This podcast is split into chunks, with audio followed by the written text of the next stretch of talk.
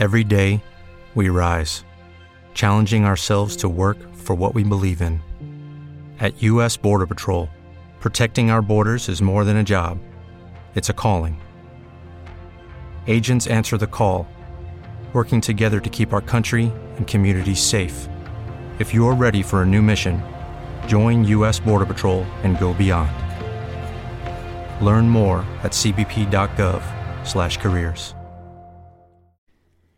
Bienvenidos a Lactando, capítulo 21 del 14 de mayo, del 13 de mayo. Voy a, voy a empiezo de Empieza, nuevo. sí, sí. Porque Ánimo. viernes 13, viernes 13. Sí, señora. Es que venimos Anda. descansadas a hacer este, Venga, a este ver. programa. Joder. Silencio.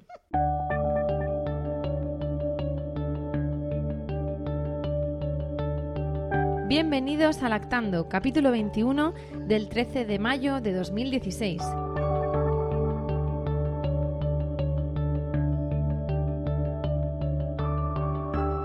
Buenas, yo soy Rocío Arregui y esto es Lactando, un programa sobre lactancia y crianza con apego creado por la Asociación Lactando de la región de Murcia. Estamos un mes más con todos vosotros y todas vosotras para dedicaros un ratito y hablar de un tema, pues eh, creemos que como siempre interesante. Y, y bueno, pues eh, soltaros alguna noticia de interés, algún cuento fantástico, lo que solemos hacer. Esta tarde está, estoy muy bien acompañada con el té de costumbre y Esmeralda. Buenas tardes, Esmeralda. Hola, buenas tardes. Con nuestra querida presidenta Verónica. Buenas tardes, Verónica. Buenas tardes. Y con Clara. Buenas tardes, Clara. Buenas tardes. Un placer tenerte de nuevo. Bueno, pues en este podcast de hoy vamos a tratar un tema un poquito escabroso que queremos que ocurra las menos veces posibles, pero que cuando ocurra, pues tengáis toda la información o que sepáis cómo actuar, siempre desde el punto de vista de la lactancia y siempre y cuando la lactancia sea posible, la lactancia materna y los criterios médicos eh, lo aconsejen. ¿Cuál es? Pues el tema de los prematuros. Hemos estado viendo en nuestro anterior podcast, La teta del doctor, qué pasa cuando nuestro nene está malito, con cosas pues típicas de, de una gastroenteritis, una vacuna, cosas así. Y bueno, ahora nos toca cuando a lo mejor no todo es como se esperaba y no llegamos a la 40 ni a la semana siquiera 37 y de repente pues nace antes de tiempo por razones varias, las que sean. Y, claro, ¿qué pasa aquí? Pues tenemos un bebé, tenemos un abanico de posibilidades, ¿no? Mm, podemos tener al bebé con la mamá, al bebé separado, al bebé mm, intubado, al bebé sin intubar. ¿Qué, qué ocurre en estos casos? Bueno, pues el bebé, pues como tú dices, puede, puede tener un montón de, de situaciones distintas y claro, en función de la situación que tenga y en, y en función de, de las recomendaciones médicas, pues deberemos afrontar la lactancia de un modo u otro. El bebé que nace como un gran prematuro, con, con poco peso, pues hombre, lo- la situación ideal es que se quede ingres- eh, que se, cuando se queda ingresado en la UCI de neonatos, pues que se permita entrar a la madre, al padre, a un acompañante, un familiar, pero sobre todo a la madre, y esté mm, entrada libre 24 horas. Lo que pasa es que, bueno, em, es 24 horas es imposible estar allí porque cuando tienen que hacer alguna intervención con el niño, con ese niño o con el niño que está en la incubadora de al lado, pues te dicen que te tienes que salir y a veces tienes que salir dos horas. Entonces, lo que es permanecer con tu niño 24 horas es algo que, que bueno, pues que es mm, imposible.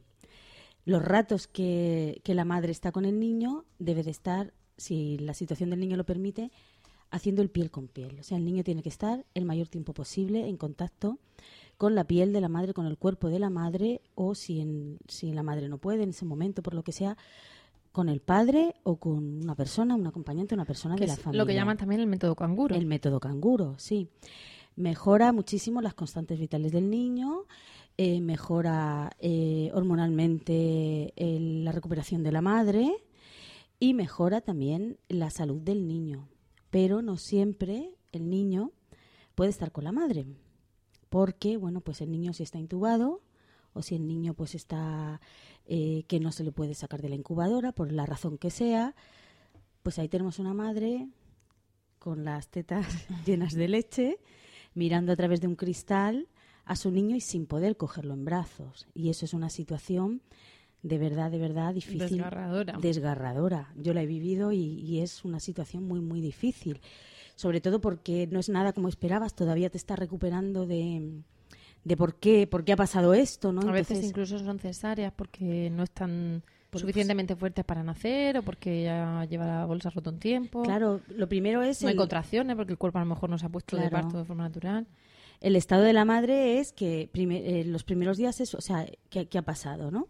Bueno, pues una vez que estamos allí, siempre eh, lo que lo que hay que hacer es intentar eh, alimentar al niño con lactancia materna si se puede. Y en el caso de que no se pueda porque el niño está siendo alimentado vía parenteral, pues Que vía parenteral es eh, eh, a través de, bueno, eso Esmeralda nos lo puede Sí. explicar mejor.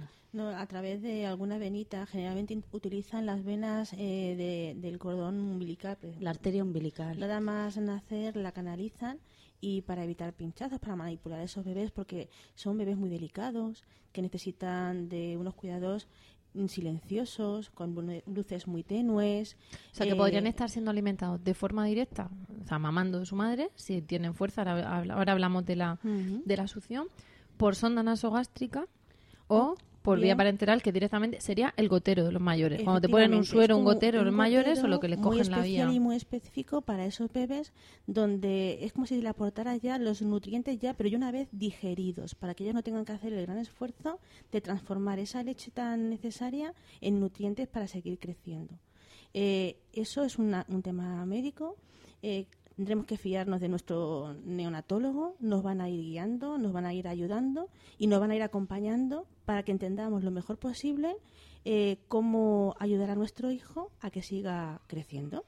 Mm, Llega el momento de criterio, pasar de una cosa a claro. otra, nos lo indicarían ellos. Efectivamente, y eso va, va a depender de la, de la fuerza, o sea, del, por un lado del estado general del bebé y de la fuerza, pero hay un componente de, de desarrollo, De es decir, de, de a partir de no sé qué semanas de embarazo se genera el reflejo de succión con el que todos los bebés nacen. Entonces, hay niños que es que han nacido sin ese reflejo de succión y tienen que, que generarlo con el tiempo. Porque son muy chiquititos, pero que no, que no solo depende del estado del bebé. no tienen fuerza, no mm, mm, es que cuando los ves mm, ves que Lo entiendes que les- todo, ¿no? Es que les falta, no están terminados. Es como son transparentes, ¿verdad, Sí, Clara? madre mía. Hay un, Son, son, yo, un yo, miraba a mi hijo y le veía las orejas y decía, es como un monito. Ahora, ahora yo voy a entrar en tu terreno, Clara, con tu permiso. Hay un libro muy bonito que se llama Mi mamá es un canguro y le cuentan al, al hermano, en este caso iba a ser el hermano mayor, que va a tener un, un hermanito. Y le explican la posibilidad pues de que tiene que estar mucho tiempo en la tripa hasta que el bebé se hace del todo. Y la mamá lo compara con un pastel. Si sacas el pastel antes de tiempo, pues no está hecho del todo y, y hay que esperar a que el, el bebé crezca todo lo necesario, ¿no? Y, y ese hermanito, pues primero se imagina, claro, al oír hablar a la mamá, que es un garbanzo. Dice, madre mía, mi, mi hermano como un garbanzo. Y luego cuando eh, hablan del bizcocho y se enteran pues que al final esta pareja tiene el bebé de manera prematura y el, el hermanito mayor pensando, ay, por favor, el bizcocho así a medio hacer. y, cuando cuando van al hospital a, a ver al hermanito, a conocerlo, le dicen, está en la planta de las mamás canguro. Entonces, claro, nosotros ahora aquí estamos haciendo alusión al método canguro, que es estar piel con piel. Entonces, eh, el niño se había imaginado y dice, madre mía, mi hermano un canguro. Antes era un garbanzo.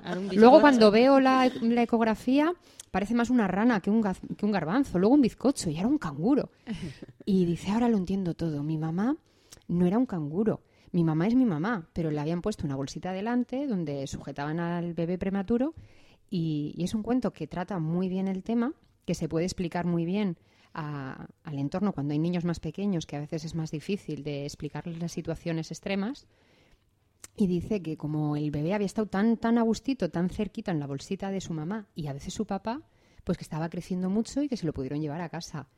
Y el hermano mayor estaba encantadísimo porque le habían puesto también la bolsa para que mi hermanito me conozca. Ah, la- Entonces- la había hecho, el hermano había hecho el método canguro también. También le habían puesto al hermano y es la última imagen. Eh, La verdad que es un libro bonito, eh, normaliza la situación porque realmente eh, aquí estamos hablando un poco de los casos que, que ocurren. Pero es algo que también ocurre cada vez más. O dicen las estadísticas que ocurre cada vez más por la edad de la madre, que suele ser más alta, al ser más alta hay más, ta- más tratamientos de fecundidad, entonces hay más embarazos múltiples, entonces hay más posibilidad de prematuridad.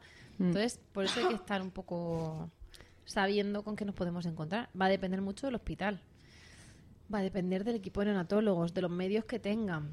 Y, y bueno, creo que también va a haber un poco de, reivindicación por nuestra parte. Igual que decíamos que para poner la vacuna hay que decir, oiga, déjeme que esté la teta, pues creo que también las madres se encuentran lamentablemente con que en algunos sitios tienen que andar pidiendo, por favor, que, aunque cada vez está más, cada vez está más extendido, pidiendo que les dejen estar, ¿no? O que les dejen pasar lo máximo posible. Pero, mm, en fin, y cuando nosotros nos encontramos con que no puede estar el bebé eh, siendo alimentado de forma directa, ¿qué es lo que tiene que hacer una madre? Pues mira, eh, la madre tiene que mm, hacer, que centrar todos los esfuerzos, todos los esfuerzos en no perder la leche, en mantener la lactancia. Entonces, para eso tiene que estar sacándose leche y dando a entender a su cuerpo que hay un bebé al lado. Perdóname, Clara, dos cosas importantes. Dijimos que la leche se produce por la retirada de la placenta. Sí. Aunque nazca antes, La se va a placenta la placenta se, extrae, se va, se va a expulsar y se va a producir igual. Evidentemente, si no hay succión del bebé, va a costar más.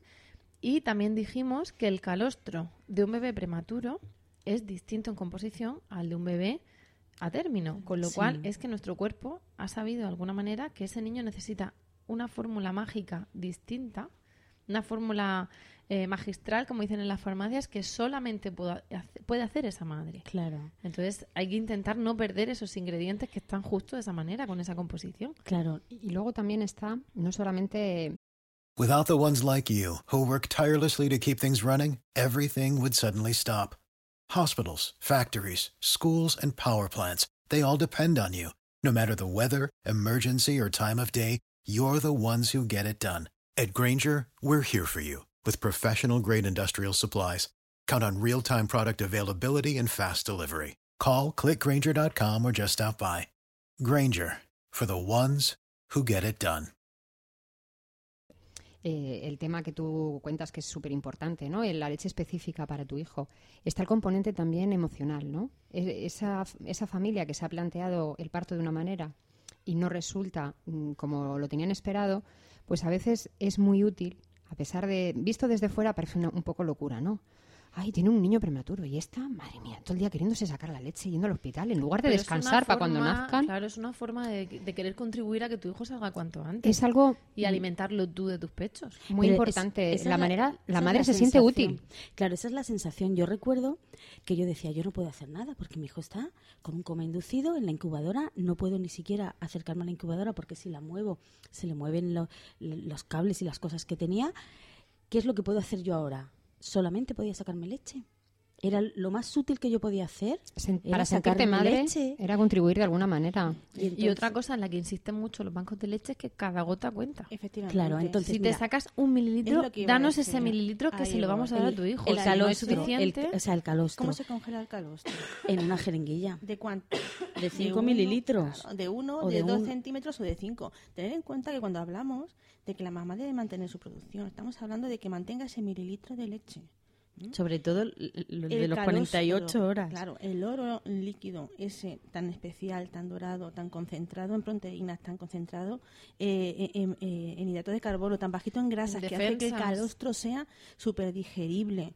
Eh, las defensas que nos aporta, el efecto laxante para que ese intestino tan inmaduro empiece a, a funcionar. Entonces, si no, no se se- congela en 100. O sea, una mamá que tiene un bebé eh, de forma prematura no debe perder la esperanza porque solo consiga sacarse dos centímetros de calostro. Eso es un gran logro, eso es una gran, un gran regalo para su hijo. Hay que animar a esa mamá y hay que apoyarla desde fuera para que sepa que así se empieza y que poco a poco irá consiguiendo cada día una gotita más. Claro, entonces, normalmente en todos los hospitales que tienen neonatos tienen un lactario. En el lactario, eh, los, los hospitales suelen tener las bombas de extracción hospitalaria, que son unos sacaleches muy potentes, que son unos motores grandes, son unos sacaleches que pesan 4 kilos o 5 kilos. Y entonces, eh, las madres mm, estamos allí, cada, uno, cada una lleva sus embudos individuales y entonces cada dos, cada tres horas est- eh, tú estás en el hospital allí con tu hijo y te vas al lactario y te vas sacando leche. Eh, además, hay, normalmente te facilitan muchísimo, te dan unos rotuladores para que tú en tu, en tu botecito pongas eh, la fecha de extracción, la hora, el, el nombre del niño, el nombre de la madre y el, el box en el que está, para que no se equivoquen. Porque, claro, ahí tienen a. 10, fórmula 12. mágica, lo mismo te da el vecino, ¿no? Hombre, hay un banco de leche, pero lo suyo es que tu leche Hombre, está Claro, cada vez la más, cada vez más hay bancos de leche. Y estos bancos de leche además están para prematuros. Es la prioridad, Sí, que la sea para prioridad prematuros. ¿no? Luego, evidentemente, si hay una madre que no puede dar pecho y sobra, pero no, no creo que haya mucho excedente de leche. No, Pero no creo tampoco. es yo. para prematuros. Entonces, pero si eso sí, la madre por lo que sea no consigue sacarse. Pero Claro, si se saca esos de mililitros, leche, la leche está tratada. La leche que tú te sacas se llevan a unas cámaras que tienen allí y entonces tú tienes una bandejita asignada a tu box y ahí te lo van congelando ellos lo que te sacas ahí en el hospital en el caso de que en ese momento no se le pueda dar al niño para cuando pues claro, le no quiten se la sedación. Cada mililitro se- no se pierde Claro, nada, nada, todo se nada. aprovecha. Cuando le quitan la sedación, cuando le quitan la alimentación vía parenteral, entonces pueden darle ya tu leche por sonda nasogástrica o con el método que sea para que este- esa leche esté ahí y empiezan a darle, pues, pues la, primero le empiezan a dar el calostro y, y así lo van alimentando. Pero claro, hay, hay momentos en los que tú te tienes que ir a casa. Porque sí, eh, teóricamente 24 horas tú puedes estar allí, pero eres una puérpera y entonces tienes que ir a ducharte, tienes- estás agotada, es- Pero es- es- estamos es- hablando de que no tienen un sitio donde dormir. Claro, no, no tienen tiene- un sitio Claro, donde por mucho que dijese, es, no, una- es que es yo soy sillón, es un sillón que hay al lado de la incubadora. Claro. Claro, si mm, tu, tu hijo puede estar ingresado 20 días, 15 días, 25 días. Entonces, eh, se establecen turnos con la pareja o con otro familiar y a veces la madre se va a su casa. Entonces, Porque ¿qué por hay mucho que hacer en su quieras hacer súper, súper coraje, Claro. mm, te tienes que duchar. Y Claro. no puedes pasarte 25 días en vela. La- el momento en el que te dan a ti el alta y tu hijo se queda ahí, eso uf, Un momento difícil. es un momento muy difícil. Bueno, el caso es que eh, la experiencia, yo os voy a contar una cosa que es muy bonita, ¿no? La experiencia que yo tuve, yo eh, tuve a mi hijo eh, hace siete años y en el hospital donde nació había UCI neonatos, pero no había acceso, en teoría había acceso 24 horas, pero no era real por, por las instalaciones que había. No había sillas al lado de las incubadoras, o sea, no, te tenías que quedar de pie. Y entonces yo... algunas- Recién parida, de pie mucho Sí, rato, sí, es sí, una sí. cosa de, de madre no había sitio, no había Muy humana, sitio. muy humana. Y, y entonces yo algunas noches me iba a dormir a casa. Y mi marido se quería quedar y le decían que no, que se fuera, ¿no? A veces tenían que intervenir algún niño allí mismo y entonces te decían que te fuera. Decían, no, es que esto va para cinco horas, va para seis horas. No te quedes en el pasillo, aprovecha y descansa porque no os vamos a dejar entrar en cinco horas o en... Y entonces yo me iba a casa, yo en mi casa tenía una bomba de extracción hospitalaria, me la había instalado en el salón y yo me ponía el despertador cada hora y media, cada dos horas, y me sacaba leche. Y para mí fue fundamental que cuando el despertador sonaba yo me levantaba, me iba al salón, que era donde lo tenía, y al rato aparecía mi pareja y se sentaba a mi lado.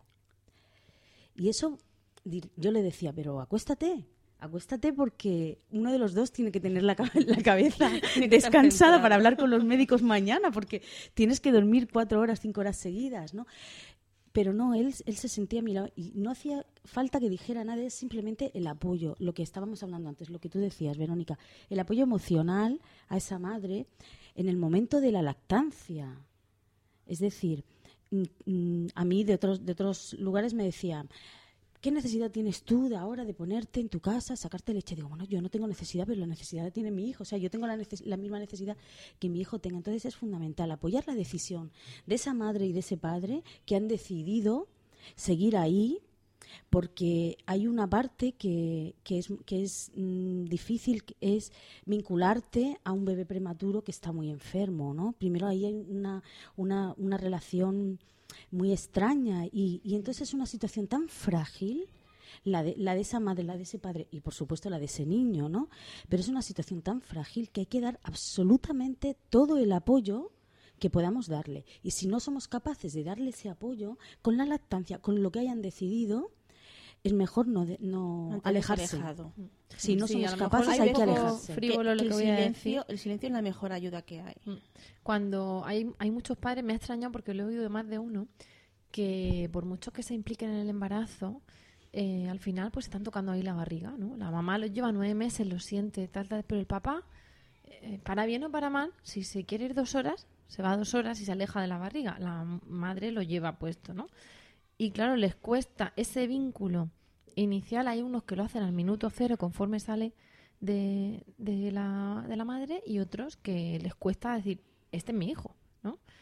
Claro, eso eh, hazlo o llévalo a que no te lo llevas a casa, sino que está en un hospital, a que a veces el, no es el bebé precioso, son rosadito, gordito, sino que No. tiene su, su piel delicada, su aspecto de frágil. es un bebé que, que es algo los complicado. huesos del- de la frente, de la nariz, tiene una- la, la cara no es una cara de es un bebé, lo, lo ves es un bebé, pero pero es un bebé muy pequeñito, muy las uñas, la no sé. Pero luego es tan precioso Luego como es tan tu hijo, ¿eh? precioso, ¿no? Pero entonces es difícil porque tú te has imaginado un bebé perfecto. Sí, yo creo que- Luego, pediremos kilos. permiso a Clara. Bueno, no, no voy a decirlo porque a lo mejor luego no nos lo da. y- ah, no está la foto, no, es que no nos la dado. Sí, no, sí, esa, ya sé cuál es. Y no, en general, no, o de, o de tu hijo ahora. De mi hijo ahora. Precioso, Lozano, es decir, que, que estas cosas estamos aquí hablando, pero, pero en cuanto ellos cogen ahí su grasica están Pero espectaculares. Yo creo que el, el kit lo ha dado en lo último que ha dicho Clara, ¿no? Eh, la idea de que van a salir las cosas de una manera que tú te has imaginado lo que es un bebé, que ya de por sí, un bebé a término, no sabes cómo cogerlo, es muy chiquitín. Y madre mía, mm, ¿qué hago con esto?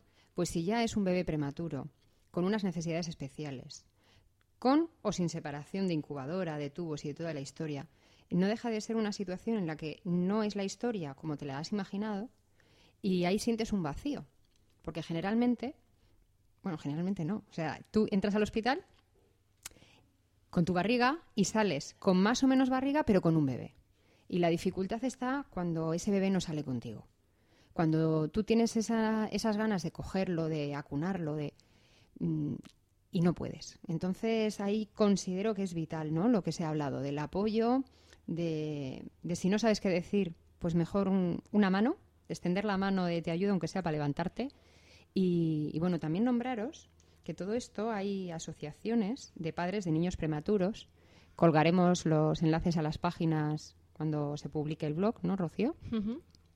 Y, y sirve un poco, pues para cuando nos sintamos un poco perdidos, porque a ver, el, el podcast está muy bien, sirve un poco de, mm, de, de meternos en materia, ¿no? Pero cuando... Sí, Sí, total, no, de podemos tratar en profundidad todos los temas con el tiempo que nos hemos acotado. Pero, pero el que tengáis ahí algún enlace donde se pueda tirar y, y sobre todo que sea una opción que se valore, ¿no? Nunca, cuando una, una mujer está embarazada, no quiere pensar en todas las cosas malas que pueden pasar, pero, pero puede pasar, ¿no? Y cada gota de leche cuenta, mm, como decía Esmeralda en jeringuilla, no pensemos en el vaso a medio llenar. Eh, lo mismo que el body. No es lo mismo un body de 52 centímetros que un body de prematuro o un pañal de prematuro que ya dices, ¿esto cómo se pone? Yo tengo, yo tengo un body guardado y al lado le pones un bolivic. y dices, madre mía, si le sirve. Yo es que- y le sobraba, le sobraba Sí. tela. Por todos lados, ¿eh? Por todos lados. Bueno, eh... ah, perdón, perdón. perdón. Yo es que realmente es algo que, que impacta, ¿no? Eh, cuando ves algo tan chiquitín. ¿Verdad, Bea? ¿Te acuerdas? When you drive a vehicle so reliable it's backed by a 10 year, 100,000 mile limited warranty, you stop thinking about what you can't do and start doing what you never thought possible. Visit your local Kia dealer today to see what you're capable of in a vehicle that inspires confidence around every corner. Kia, movement that inspires. Call 800 333 4KIA for details. Always drive safely. Limited inventory available. Warranties include 10 year 100,000 mile powertrain and 5 year 60,000 mile basic. Warranties are limited. See retailer for details. Hello, it is Ryan, and I was on a flight the other day playing one of my favorite social spin slot games on chumbacasino.com. I looked over the person sitting next to me, and you know what they were doing? They were also playing Chumba Casino. Coincidence? I think not. Everybody's loving having fun with it. Chumba Casino is home to hundreds of casino style games that you can play for free anytime, anywhere, even at 30,000 feet. So sign up now at chumbacasino.com to claim your free welcome bonus. That's chumbacasino.com and live the Chumba life. No purchase necessary. VGW Group. Void were prohibited by law. See terms and conditions. 18 plus. Bueno, vamos a ver. eh, como tenemos aquí una tendencia al lloro, sobre todo con los cuentos de Clara, como luego veréis, pues vamos a hacer un paréntesis, a evitarlo. La que quiera En jugar sí que se enjuegue y, y lo que queremos eh, contaros es dos cositas. La primera es que aquí pues nos hemos vuelto unas descaradas y lo que decimos es, bueno, nosotras hacemos esto por amor al arte, por cero euros, absolutamente voluntario, absolutamente encantadas y a costa de un esfuerzo personal y familiar. Pero, pues claro, para seguir eh, trayendo ponentes, haciendo reuniones, haciendo talleres, pues a veces necesitamos un poquito de ayuda. Eh, ¿Qué tipo de ayuda? Pues tenemos la ayuda de PayPal, que hemos puesto una pestaña estupenda en la página web, y tenemos la ayuda de hacerte socia. El, hacerse socio, evidentemente, es voluntario, salvo cuando queréis uno de nuestros fantásticos servicios de alquiler o préstamo de sacaleches, como el sacaleches hospitalario del que habla Clara, y eh, cuesta 25 euros al año. En nuestra página web tenéis ahí esa pestaña donde pone asociate, donde pone dona, donde pone colabora, algo así, que os estoy diciendo así un poco eh, rápido porque el descaro no me permite entrar en más detalle. Pero sí, es una forma de que si queréis, si estáis agradecidas por lo que escucháis, por lo que veis en las reuniones, por la ayuda que os prestamos, pues nosotras tan contentas porque al final esa pequeña ayuda, esa gota, contará para que sigamos haciendo nuestra, nuestra actividad. Bueno, tenemos otra estupenda noticia que, bueno, una estupenda noticia, no es la de pediros dinero directamente, sino una cosa que queremos compartir con, con vosotras y que nos hace muchísima ilusión. Y es que el año pasado eh, la Consejería de Sanidad, eh, a instancia de, de un pediatra del Hospital de Yecla, de Ricardo García de León, pues nos dijo, oye, hay unos premios nacionales de buenas prácticas, de buenas prácticas en el Sistema Nacional de Salud concedidas por, concedido por el, Ministerio de Sanidad y podéis optar a él, porque lo que estáis haciendo está fantástico. Y no os estoy descubriendo así con el, con la, al, de- al indicaros ya el premio, pues lo que os queremos decir es que nos lo han dado y que estamos contentísimas porque, bueno, el Ministerio de Sanidad concedió, ha concedido unos premios en la atención al parto y, y, bueno, pues una de las mm, ganadoras, no sé, premiadas, galardonadas, es Lactando a nivel nacional. Es una asociación, o sea, lo que estamos haciendo es promover la lactancia, lo que se premia es nuestro proyecto a largo plazo, porque al final lo que hemos presentado como buena práctica a implementar en el resto de comunidades es que llevamos unos 12 años trabajando por y para las madres y con todo el amor y promoviendo una práctica saludable como es la lactancia materna. Y bueno, pues el Ministerio de Sanidad lo ha visto igual que nosotras, nos ha dicho que vayamos el 1 de junio prestas y alegres a recoger ese premio y lo compartiremos con todas. Al final es un premio que nos dan por nuestro trabajo y por el que han hecho todas las vocales que han pasado por Lactando desde su fundación hasta el día de hoy desde que lo fundó Irene Balsalobre hasta la última vocal de las nuestras que haya llegado. Gracias a todas ellas y gracias a todas las madres que, desde luego, sin vosotras, pues por mucho que quisiésemos ayudar, no tendría mucha razón de ser nuestro trabajo. Y dicho esto, jugadas las lágrimas, pedido el dinero, anunciado el premio, seguimos con los prematuros, a ver qué le pasa a esas criaturas. Yo, eh, la verdad es que al, al no vivir tan directamente eh, el nacimiento de un prematuro como puede hacerlo una madre, como puede hacerlo pues una persona como Clara, que, que lo ha vivido en su, en su propia carne, eh, sentía curiosidad. He tenido amigas que han tenido prematuros, me han pillado lejos y realmente mm, muchas veces no me queda otra opción en la distancia que escuchar lo que esa madre dice. Simplemente servirle pues de, de hombro y de pañuelo de lágrimas y el intentar que no se sienta sola aunque sea en la distancia y que si una noche se levanta a las 4 de la mañana y no tiene fuerzas para seguir, como sabe que muchas veces yo soy un poco búho y estoy despierta, eh, pero el mensaje pertinente para no despertar a la familia sabe que te tienes a, a- que estás a lo mejor a 900 kilómetros pero que el teléfono está ahí al lado y, te, tienes un poquito un, un sitio donde donde no hablar sola, donde hay una interacción, donde puedes realmente eh, comunicar cómo te sientes. muchas resulta veces mucho más fácil comunicarlo a alguien que no es de Que tu no- entorno. Efectivamente. Muchas veces el- la pareja ayuda mucho, es importantísimo, pero el tener una Pero persona afectado, distinta, claro. eh, lejos de todo ese ambiente, necesitas saber si realmente desde fuera se ve igual. Y es lo que yo veía que mis amigas necesitaban, que cen- centrarse. Era como si esa llamada, después esa llamada, las notara yo más centradas al otro lado de la línea. El entorno además que dices, el entorno además que dices tú es que mm, no es que te ha afectado, sino que en estas cosas yo creo que tienen subconsciente de que le metas en cuanto puedas un vive de 500 y engordes a esa gordo, criatura. sí. Entonces, Eso las abuelas, las abuelas. no terminan de entender que quieras ir poquito a poco con Madre tu mía. leche. Y las parejas tienen miedo por lo que yo también podía, porque claro, me llamaban las mamás y me llamaban también los papás. es una situación muy extraña. Y es los papás, lo que yo percibí es que tenían mucho miedo a herir la, su- la susceptibilidad de las mamás. A que la madre se desmoronase, a que no efectivamente, a quieren sentirse útiles. a cómo apoyar. Si le digo que se saque leche, se va, se va a poner peor. Si le digo que, lo de- que deje de sacarse leche, va a ser también peor. No sabía muchas veces en qué punto eh, Claro. poder apoyar. Hay, luego, una vez que el niño ya está en casa y, y el- tú ya le estás alimentando con, con el pecho, pues porque el niño se ha recuperado, porque ya tiene un patrón de succión más maduro, porque tú estás un poco más tranquila, no llegas a tranquilizarte del todo, porque no vas te dan el báscula, alta, ahí los te dan el cuadritos, alta, se te lo llevas a casa. pronto. Y, y yo, yo recuerdo que decía, ¿y ahora cómo voy a saber su frecuencia cardíaca si no hay ninguna máquina que me lo diga? o sea, yo, yo me había acostumbrado a interpretar la- las Claro. máquinas, los números, los pitidos, La los cables, los saturación, yo me tubos, acuerdo, la saturación de oxígeno. Digo, ¿cómo sé si va bien de saturación de oxígeno decía, si no me pita esto? Claro, digo, mira de las uñas. Las uñas, las uñas, pero si no tiene uñas. Claro. los deditos, los deditos. No, no, está rosa, está rosa. Vale, está un poco frío. Normal. Tú como tienes la mano fría, porque que, que es invierno. Claro, entonces eh, tú le das tú le das el pecho, pues se ha, eh, se ha mantenido la lactancia, has conseguido mantener la leche y le estás dando el pecho y ahí también se nota cierta presión porque claro es un niño que está siempre por debajo del percentil, incluso cuando le haces la edad corregida. Parece que tú estás como jugando a las Sí, casitas y te sí, dicen, no, no, sí.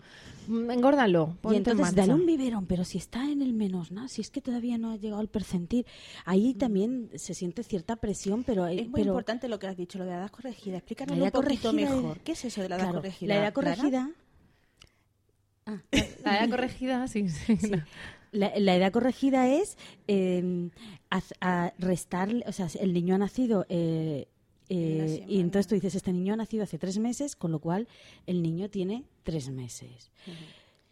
Pero entonces, claro, dices, el niño tiene tres meses y pesa tres kilos y medio. Entonces tú miras en el percentil y dices, con tres meses, tres kilos y medio, Es pequeño. dices, madre mía, este niño... Pero es- realmente la edad corregida es la edad que debería Es que debería tener, hay que Si decirlo. Recién sumas nacido- las semanas que le quedaban por gestar Claro, entonces tú dices, vientre, no, o sea, si este niño hubiera nacido en su fecha, ahora igual tendría que pesar 3,900 o 4 kilos, con Mm. Un lo cual no hay una diferencia. Por ejemplo, mi amiga Carmen, que tuvo sus gemelas de 32 semanas. Eh, ellas realmente, la edad corregida, ellas tendrían cero meses cuando hubieran cuando realmente tenían si- siete semanas más, ¿no? 20, espérate Sí, o como tengo- 32, o 38, o- Con 38 ya se considera Sí, término. sí. 32 más 30, eh, 38, que estamos seis, diciendo 6. seis semanas de edad corregida. Eh, con seis semanas, sus hijas tendrían realmente de edad corregida cero, cero meses. O sea, acabarían de haber nacido. Exactamente, con lo cual tienes un hándicap De mes y medio de mes retraso. y medio de retraso Claro. frente a- al resto de los niños nacidos. esa edad corregida, luego el pediatra va a ser el que nos la vaya ajustando.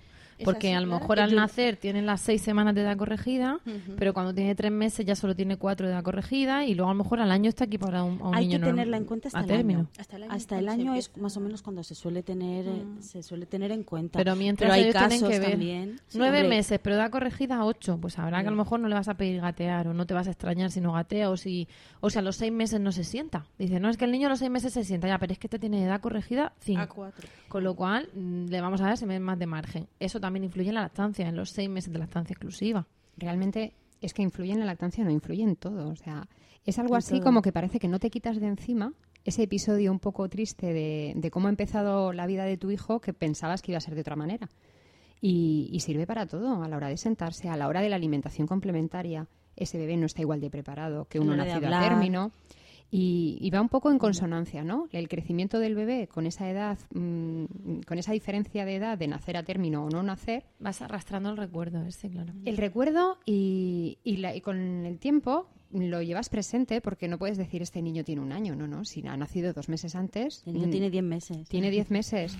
Realmente ha hecho el año, tú has celebrado su cumpleaños, está súper feliz, pero no está a término. Y otra de las cosas que a mí me impactó mucho, en un caso muy cercano, es que te acostumbran a apuntarlo todo. Tú estás en el sí. hospital Y cada vez que mea, cada vez que caga, cada vez que crece. Y la caca ha sido más o menos abundante y de tal color y lo apuntas todo.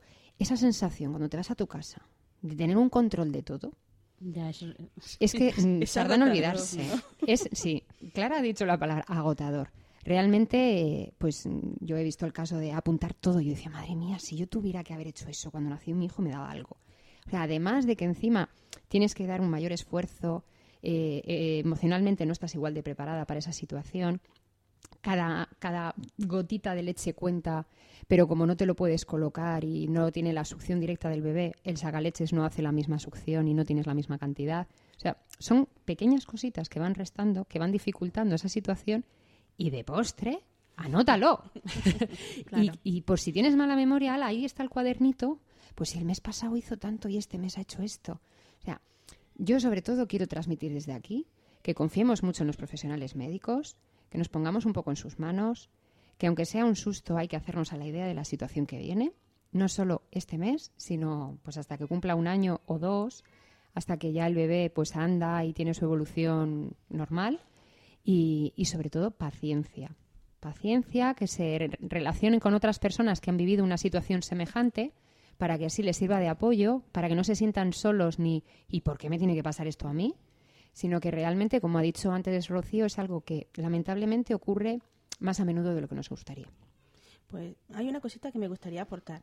Buscando información sobre cómo seguir ayudando a estas mamás de mi entorno y demás, encontré en una web hecha por padres de niños prematuros una regla que me llamó muy poderosamente la atención y le llaman la regla de las tres Ps. La primera P de preguntar, preguntar todo lo que tengáis duda porque el desconocimiento crea muchísima inseguridad y muchos miedos. La segunda P es pedir, Pedid permiso, sí, pero pedid tocar a su supuesto hijo, porque algunas veces se da por supuesto que tú lo vas a tocar, pero tú no lo tocas porque tienes miedo a hacerlo. Si tú preguntas y pides, posiblemente te concedan. Y por supuesto la tercera P de perseverancia. Esto es un maratón, es una carrera de fondo, no es una carrera contra reloj. La mayoría de las veces hay que tener mucho aguante. Así que, mamis, la regla de los tres P me parece una regla muy bonita y totalmente aplicable. Y luego también eh, eh, estamos hablando sobre todo de los aspectos emocionales, pero eh, sobre el tema de la lactancia he dicho, sacarse leche, dar a entender al cuerpo que tienes un bebé a tu lado que está a- como a demanda, cada hora y media, cada dos horas, cada, cada vez que, que- que digas, mm, venga, me voy a sacar leche, aunque sea poquito, poquito a poco. Entonces, para toda esa información sobre cómo sacarse leche, tenemos un podcast que es la extracción de leche. ¿Vale? Entonces, las mamás que desgraciadamente os veáis en esta situación, es- estéis escuchando este podcast, porque por el título pone, eh, es el título hablará de prematuros, buscad el podcast sobre la extracción de leche porque vais a estar mucho tiempo sacando, Sacando leche. leche. Os va a ser de mucha utilidad. Madre mía, Sí, yo vivía pegada al sacaleche. Una de las cosas que, que además os recomendamos, que recomendamos a cualquier madre, pero más a vosotras, es acudir a un grupo de apoyo. Porque mm, nos llegan muchas mamás que a lo mejor el niño ya está de 38, pero a lo mejor eh, nació de 35. Y claro, eh, se encuentran con esos problemitas de succión. Entonces, pues ahora no vamos a entrar en eso porque al final tenemos más podcast que grabar y, y trataremos esos temas, ¿no? Pero entramos en el dedo jeringa, el relactador, la técnica de compresión mamaria, ese tipo de cosas que nos pueden ayudar. Pues a algunas más les ayuda la pezonera, a otras les ayuda eh, ese relactador. Es un, una, un mundo ¿no? de posibilidades, todo para ayudar a que mientras esa succión no es todo lo eficiente que podría ser, pues pues bueno, pues que el bebé mame y que la madre tenga su subida de leche y su, su lactancia instaurada o en vía de, ser instaurada. Pero bueno, por eso os decimos que de cabeza un grupo de apoyo y que miréis el grupo de apoyo más cercano a vuestra localidad y si además el, nene pues ha sido prematuro, también el grupo o la asociación de, de apoyo a padres prematuros. Ya sabéis entonces, preguntar, pedir y perseverancia, las tres P's que definen esa actitud y todo el apoyo posible. Eh, para terminar este podcast, no queremos irnos sin, sin que nos cuente Clara un cuento, como siempre. Así que de momento le damos la palabra y luego pasamos a, a recordar dónde estamos y a, y a despedirnos como tiene que ser. Pero espérate, A ver. que si el cuento lo cuenta Clara, hay que sacar los Kleenex. Hay que sacar los pañuelos. Vamos a empezar, Clara procede. buscaremos un pañuelo. ¿Cómo se llama este cuento? Se llama Madre Chillona. Ah, venga. ¿Os suena al- ¿Alguna, ¿Alguna se ha identificado? No, qué va. ¿Conocéis alguna madre chillona? Después de ese día Bueno, trabajando. el, el pequeño Pim Pim era un pequeño pingüino que vivía con su madre y con su padre en su casa, pero no vivía en el Polo Sur ni, ni siquiera vivía en un iglú. Vivía en una casa con ascensor, una casa normal, porque esto es un cuento, ¿vale? Entonces el pequeño Pim Pim llegó del colegio y era la hora de merendar. Su madre estaba haciendo un bizcocho. Y Pimpín, nada más entrar en casa, olió el bizcocho y dijo, wow, bizcocho para merendar con lo que a mí me gusta. Y se fue a la cocina y le dijo a su madre, mami, has hecho bizcocho, dame un trozo, que, que tengo muchas ganas de merendar. Y su madre dijo, sí, pero es que he hecho un bizcocho, pero es que ahora no te voy a dar bizcocho para merendar, porque es que van a venir unas amigas a casa que no veo hace mucho tiempo, que las he invitado, y ya sabes que a mí me gusta siempre sacar el bizcocho entero sin que falte ningún trozo, así que hasta que ellas no lleguen no te voy a dar. Así- y a Pimpín le, le pareció tremendamente injusto y, dijo, bueno, vale, la madre le dio un bocadillo de salchichón. Y Pim Pim se fue eh, eh, hacia el salón y le dijo a su madre, pues mientras meriendo voy a ver dibujos. Y se fue a ver los dibujos, pero su madre dijo, no, no, no, no, no puedes ir a ver dibujos al salón. Porque es que he ordenado perfectamente el salón. Lo tengo todo muy limpio, está perfectamente ordenado y no quiero que me llenes el sofá de migas ni que me dejes enredos por en medio, porque es justo allí donde van a venir mis amigas a merendar. Bueno, Pimpín estaba bastante enfadado porque su madre, su madre eh, pensaba que eran más importantes las amigas que él. Así que, diciendo esto es muy injusto, se fue a su habitación. Y cuando estaba en su habitación, de repente se quedó pensando en lo que le había dicho su madre. Y dijo, mamá ha dicho que ha ordenado el salón. ¿Cómo será un salón ordenado? Nunca había visto el salón completamente ordenado, así que dijo no pasa nada porque me asomé un poquito al salón. Se fue por el pasillo, abrió la puerta del salón y allí lo vio, enorme, reluciente, totalmente mm, limpio, parecía el doble de grande y Pimpín dijo en voz alta, ¡Wow! Es tan grande como el mar. Y la frase es tan grande como el mar hizo que una parte de su cerebro se apagara. Un interruptor hizo clic. Y precisamente ese interruptor apagó la parte del cerebro donde los niños guardan las instrucciones de sus madres. Y se olvidó por completo de lo que le había dicho su madre. Entonces entró en el salón y, pensó solo que quería jugar al mar, que eso era como el mar. Y vio un montón de periódicos que su madre había dejado allí para bajar al contenedor junto a unas revistas y forró todo el suelo del salón con hojas de papel de periódico. Y dijo, ya tengo el mar, pero le faltan las olas. Así que con el resto de hojas hizo grandes bolas de papel de periódico y, y empezó a jugar a que eran las olas. Luego pensó que a ese mar le faltaba, le faltaba una isla, así que con los cojines y las revistas hizo una isla en el centro del salón. Y como palmera, pues le puso una maceta que su madre tenía allí. Bueno, estuvo jugando un buen rato, qué bien se lo pasó, fue maravilloso y fantástico. Mientras tanto su madre en la cocina se quedó un rato así intentando escuchar y dijo Qué raro, no Pim Pim. Y cuando una madre dice eso, es que está ocurriendo algo que no le va a gustar. Así que lo buscó por toda la casa y no lo encontró. Entró al salón y allí se encontró a Pim Pim, en medio de un montón de hojas de papel de periódico tiradas por el suelo, con unas revistas y los cojines y la maceta que se había caído y la tierra estaba por el suelo y Pim Pim lanzando bolas de papel de periódico por los aires diciendo ¡Ah, soy un náufrago que me persigue un tiburón! porque estaba jugando a que estaba en el mar. La madre no pudo evitar mirar a Pim Pim y decir ¿Pero qué significa esto? Y en el mismo instante en que lo dijo, se arrepintió, pero ya era demasiado tarde, porque el grito había salido de su boca y las ondas sonoras atravesaban la habitación hasta que llegaron a Pimpín, el cuerpo del pequeño Pimpín, que nunca jamás había recibido un grito de semejante dimensión. No pudo soportar el impacto de tal, or, tal onda sonora. Y entonces... ¡Pam! explotó en pedazos. La cabeza salió volando y se quedó orbitando en el espacio. El pico hizo cima en lo alto de una montaña. El cuerpo quedó flotando en el océano. Las alas se perdieron en la jungla. El culo quedó en medio de la ciudad. Y las patas se quedaron allí donde estaban, porque como estaba el suelo debajo no podían irse a ningún sitio con la explosión. Las patas tuvieron miedo y querían mirar pero no tenían cabeza y querían gritar pero no tenían pico. De repente sintieron como algo las aprisionaba.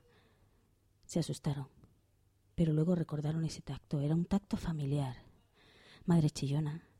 Había ido en una nave espacial a por la cabeza, al espacio. Había ido en un helicóptero, a la montaña a recuperar el pico. En un barco. Había llegado hasta el mar y con una red había recuperado el cuerpo que estaba flotando. En la ciudad encontró el culo, en la jungla las alas, y ya solo le faltaban las patas. Cuando ya tuvo todas las partes, con un hilo invisible de amor que solamente son capaces de fabricar las madres, los padres y las personas que nos aman con todo el corazón, fue cosiendo con una aguja que no hacía nada de daño al cuerpo del pequeño Pimpín, y cuando ya lo hubo reconstruido del todo, se agachó a su altura, le miró a los ojos y solo le dijo una palabra. Le dijo, perdón. Pimpín miró a su madre y le dijo, claro que te perdono, mamá. Los hijos siempre perdonamos a nuestras madres, igual que las madres siempre perdonan a sus hijos. Pero por favor, no me vuelvas a gritar así, porque que por fuera no se nos note, a los niños, los gritos por dentro nos rompen en pedazos. Y aquí termina la historia de Pimpín y su mamá. Gracias, Clara, como siempre, por este cuento y enjuguémonos un poco la cosa para absorber moco y para despedirnos y decir que hemos llegado al final del podcast de hoy. Daros las gracias por el tiempo que habéis dedicado a escucharnos y esperamos de corazón que os haya resultado entretenido y de utilidad. Ya sabéis que podéis contactar con nosotras mediante nuestra web lactando.org o por correo electrónico lactando.gmail.com. También estamos en facebook.com barra lactando.murcia y en Twitter como arroba lactandomurcia. Si queréis compartir este podcast con más gente, podéis decirles que nos escuchen en nuestra web o que nos busquen en iTunes, Spreaker o iVoox. I V O O X. También podéis encontrarnos en emilcar.fm, que es la red de podcast a la que pertenecemos. Y estaremos encantadas de escuchar vuestras sugerencias, vuestras felicitaciones si las hay, vuestras vivencias, vuestros agradecimientos, todo lo que nos queráis decir. De momento nos despedimos hasta el próximo programa y como siempre deseamos mucho amor y mucha, teta.